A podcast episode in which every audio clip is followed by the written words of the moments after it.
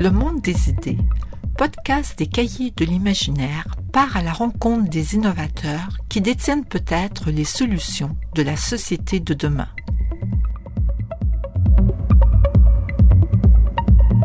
Je suis toujours en compagnie de cet homme passionnant, le conférencier réputé Jean-François Barsoum, conseiller principal, délégué des villes plus intelligentes chez IBM. Notre premier entretien portait sur le thème de l'eau. Nous poursuivons sur le thème des villes intelligentes. Comment euh, définiriez-vous pour les néophytes les villes intelligentes? En fait, la, meilleure façon de parler de l'intelligence des villes, c'est presque de commencer avec l'intelligence des personnes, parce que de définir une ville intelligente comme étant un, ensemble de technologies, ce qui est souvent fait, c'est peut-être faire fausse route. Une ville intelligente, c'est un peu comme une personne intelligente. Si, euh, si votre ado vient vous voir en vous disant euh, Moi, ce que je veux faire dans la vie, c'est être intelligent, on va répondre en lui disant Oui, mais, mais encore. C'est pas vraiment. Euh, c'est pas vraiment un but dans la vie de devenir intelligent. On veut devenir intelligent pour faire quelque chose. Alors, il y a des moyens pour devenir intelligent. On s'éduque, on va chercher des outils. Alors, euh, on va à l'université, par exemple. Enfin, on fait autre chose, mais on avance dans notre cheminement vers un but et l'intelligence peut-être nous, nous y amène plus rapidement. Et pour les villes, c'est la même chose. Euh, il y a quelques années, si vous aviez demandé la question au maire, quelle serait, euh, quelle est une ville intelligente, qu'est-ce que c'est, vous aurez dit, ben, il faut créer des réseaux à haute vitesse, il faut mettre des capteurs, des senseurs, et, et tout ça, c'est peut-être vrai en partie, mais c'est un moyen, un moyen d'arriver à quoi?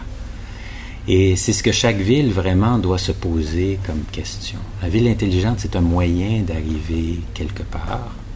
Alors, c'est un ensemble de changements à, la gouvernance, par exemple, à la façon de gérer le trafic ou la criminalité ou la pauvreté ou les inégalités ou les problèmes environnementaux, l'adaptation au changement climatique.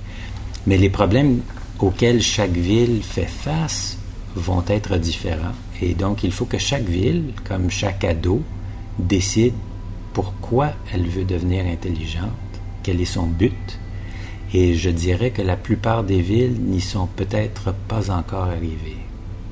C'est souvent un problème de communication ou d'intelligence collective, c'est-à-dire autant en même temps il y a les données massives, les big data, qui amènent énormément euh, d'informations, qui les rendent disponibles. Montréal, par exemple, a rendu ces données ouvertes, mais comme vous dites, s'il n'y a pas de collaboration entre les différentes parties, qu'est-ce qu'on va faire de ces données? C'est la grande question. Est-ce que vous considérez que Montréal, par exemple, est une ville qui a une vision? Je dirais que, est-ce que Montréal est une ville qui a une vision? Je dirais qu'il y a plusieurs personnes à Montréal qui ont une vision pour la ville. Maintenant, est-ce que Montréal a une vision euh, cohérente et unique? Peut-être pas. C'est peut-être pas nécessaire non plus. Et ce serait beaucoup à en demander. Euh, il y a des villes où l'identité est fermement ancrée euh, dans tous les citoyens.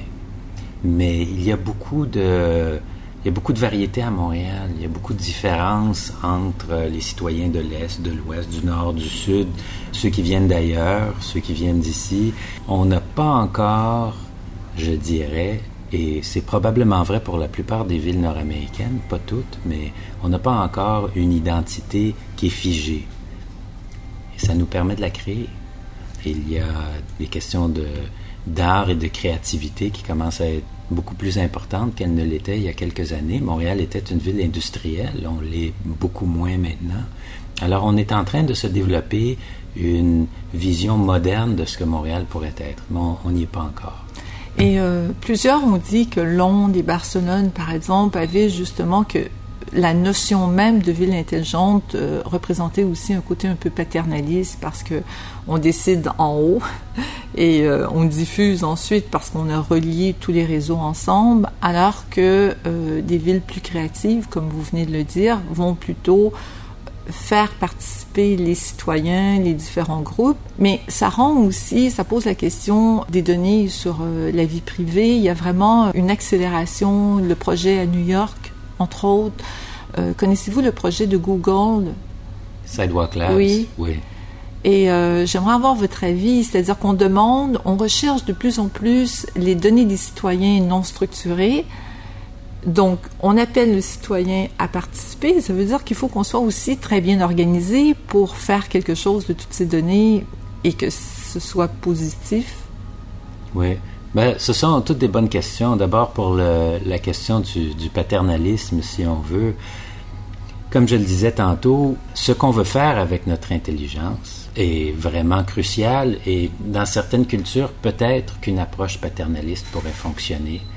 À Londres, je pense qu'ils sont très contents avec leur approche. Les citoyens sont contents avec. Londres compte des milliers et des milliers de caméras dans le domaine public qui permettent de voir ce qui se passe partout. C'est le cas pour New York aussi, d'ailleurs. Après, les attentats du 11 septembre, New York a vraiment été quadrillé de caméras et on sait à peu près ce qui se passe partout. Il y avait d'ailleurs, il, il, y a quelques années, je ne sais même plus si c'est possible de faire quelque chose comme ça, mais une cartographie des endroits à New York et à Londres qui n'étaient pas surveillés par des caméras pour les gens qui voulaient les éviter. Et c'est probablement assez difficile de trouver des endroits comme ça maintenant dans le domaine public à New York et à Londres. Cela étant dit, c'est quelque chose qui fonctionne pour eux et tant mieux. Maintenant, est-ce que cette approche-là fonctionnerait à Montréal? Je ne pense pas. Je ne pense pas qu'elle serait acceptée. Sur la question des données, il y a peut-être deux lectures à faire là-dessus. La première serait comment allons-nous chercher ces données? Alors, il y a des façons d'aller chercher les données sans nécessairement demander aux gens qui les ont créées. Ça se fait assez régulièrement par des entreprises dans les médias sociaux, par exemple. Alors, théoriquement, on vous a demandé votre accord pour savoir ce que vous faites sur Facebook ou Twitter, vous êtes à quel endroit, à quel moment, et vous avez dit oui, sûrement à un texte très long de quelques pages avant, mais ce qui est fait avec vos données. Et je ne pense pas que, enfin, je sais que les gouvernements ne peuvent pas opérer de la même façon. Ce ne serait pas accepté. Je ne pense pas que ce serait acceptable non plus. Par contre, pour les jeunes, la plus jeune génération, la question de transparence est vraiment très importante et je dirais que la, la question de la vie privée l'est beaucoup moins. Et peut-être parce qu'ils n'ont pas encore vu les effets de ne pas en avoir ou qu'ils ne comprennent pas ce qui pourrait être perdu, mais en même temps, ils exigent cette transparence des autres. Tout le monde est nu, dans le fond, et donc personne n'a un avantage sur l'autre. On voit cette, euh, différence, par exemple, dans l'attitude envers les heures de travail. Il y a 15-20 ans, on commençait le travail, on finissait le travail, on avait une vie privée qui était très séparée de notre, de notre travail. Mais maintenant, je dirais que la distinction est beaucoup moins claire. Les gens ne rentrent pas nécessairement à la même heure, on quitte à la même heure, on va aller chez le dentiste, on va s'occuper des enfants quand on a besoin, on, on doit, on ajuste l'horaire du bureau pour s'adapter à, ce que, à nos responsabilités personnelles. Et en même temps, les gens se promènent avec des iPhones, euh, des Nexus, des téléphones qui leur permettent d'être en contact avec le bureau jusqu'à 2 heures le matin, en fait 24 heures sur 24. Donc, il y a un chevauchement entre le public et le privé. D'ailleurs, il y a des, employeurs qui ne comprennent pas pourquoi leurs jeunes employés euh, leur demandent d'être amis sur Facebook. Ils disent, mais ce ne sont pas mes amis, ce sont mes employés. Mais pour les employés, il n'y a pas de différence. Donc, la question d'avoir quelque chose qui s'apparente à des données privées, c'est quelque chose qui est moins important, je pense, pour les jeunes. Est-ce que ça le restera? Je ne sais pas. Mais c'est une distinction qui est importante et je pense qu'il faut essayer d'avoir un peu d'empathie pour les gens qui voient les choses différemment. Oui, c'est intéressant aussi parce que le projet euh, d'Elon Musk sur l'intelligence artificielle qui, au contraire, le rend en innovation ouverte pour permettre au plus grand nombre de participer, mais aussi lui dit que c'est une manière d'apporter plus de sécurité parce qu'en fait, le plus grand risque qui nous menace euh, ne viendrait pas des technologies, mais surtout de, de ce que certaines personnes pourraient faire avec ces mêmes technologies. Donc le fait qu'on soit très transparent pour euh, certaines personnes, ça apporte justement plus de sécurité, alors qu'avant on aurait pensé le contraire. Oui, oui, c'est vrai. D'ailleurs, tout le mouvement du open source en technologie repose sur cette hypothèse-là. Quand qu'en ayant le code source disponible à tous, on puisse trouver les problèmes euh, plus rapidement, les exposer, donc les corriger. C'est vrai. En intelligence artificielle, c'est intéressant aussi parce que c'est celui qui va probablement, en fait, qui en fait un usage très avancé, visible du public, je dirais, euh, très rapidement. Il y a d'autres façons d'utiliser euh, le deep learning, l'intelligence artificielle, euh, les technologies cognitives qui ne sont peut-être moins visibles euh, du public, par exemple en recherche médicale, sur le développement des nouveaux procédés thérapeutiques ou des produits pharmaceutiques, euh, mais la plupart des gens ne voient pas ça. Mais la création d'une voiture autonome, ça, on le voit, c'est quelque chose qui va avoir un impact partout. Et je pense que le fait qu'ils s'intéressent au déploiement de cette technologie-là en utilisant l'intelligence artificielle, c'est très intéressant. Avez-vous quelques exemples de projets réalisés dans des villes qui donnent des résultats impressionnants? Il y a plusieurs villes qui se sont données comme objectif, par exemple, de... Euh, je vais commencer par cet exemple parce que c'en est un qui est peut-être un, peu moins pertinent pour nous, mais ça démontre un peu le contraste, euh, d'augmenter la sécurité ou de faire baisser le crime. Alors, je parlais tantôt des villes qui sont quadrillées de caméras. À Mexico, par exemple, ils installent des détecteurs de coups de feu pour savoir si un fusil a été utilisé et de pouvoir envoyer les policiers à l'endroit le plus rapidement possible. Ce projet-là a donné des résultats. Enfin, je pense que Mexico le dirait. Ça a pu avoir une incidence de faire baisser le crime en augmentant la... Et ça, c'est quelque chose qui est très particulier à Mexico. Euh, par contre, pour moi, les problèmes qui sont les plus intéressants sont ceux qui ont à voir, par exemple, avec la, gestion de la circulation, pour en prendre un exemple. Alors, plusieurs des grandes villes sont littéralement étouffées par le trafic. Je dis littéralement parce que ça produit des gaz à effet de serre, de la pollution, le smog en Europe, euh, où Paris, par exemple, a dû euh, fermer ses rues à la moitié des véhicules pendant des épisodes de smog euh, relativement récemment et d'utiliser donc les technologies pour savoir comment les gens se déplacent et de pouvoir donc les encourager à prendre des moyens euh, de déplacement qui sont plus écologiques, plus efficaces, d'adapter le transport en commun pour s'assurer que les horaires cadrent bien avec les habitudes des gens. Alors ça, c'est quelque chose euh, qui a été fait à Montpellier et à Nice, dans le sud de la France, c'est quelque chose qui est fait à Singapour aussi et qui est en voie d'être fait euh, au Caire.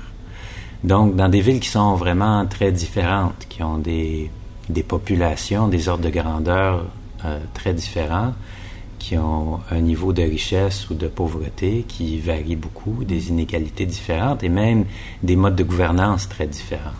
Et je pense que, comme on parlait tantôt des véhicules autonomes, le transport est quelque chose de très visible et donc l'application des principes de ville intelligente, donc de capter les informations sur les déplacements des gens et d'adapter le transport en commun ou même des questions de micro-transit, par exemple, de microbus qui feraient des routes d'autobus à des endroits où il n'y a pas nécessairement la masse critique pour avoir un autobus complet. Ce sont des projets qui commencent déjà à avoir un impact dans les villes qui les utilisent. Ça, ce serait un très bel, très beau projet pour Montréal quand on regarde la circulation avec les travaux un peu partout dans la ville. Est-ce que c'est la même chose, Smart City et ville intelligente? C'est la meilleure traduction qu'on ait pu trouver à Smart City, mais le, mot smart est peut-être plus proche du mot futé.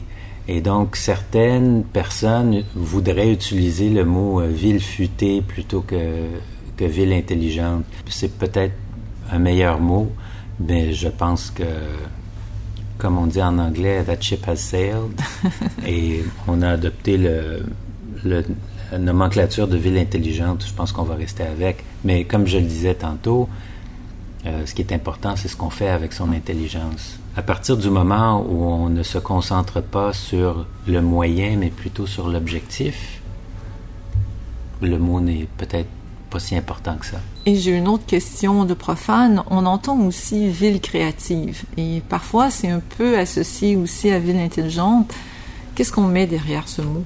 Il y a peut-être une difficulté avec l'implantation des technologies qui vient du fait que on se dit que les technologies demandent des connaissances scientifiques ou mathématiques très cartésiennes, alors qu'en fait, l'utilisation des technologies peut nous aider à être plus créatifs.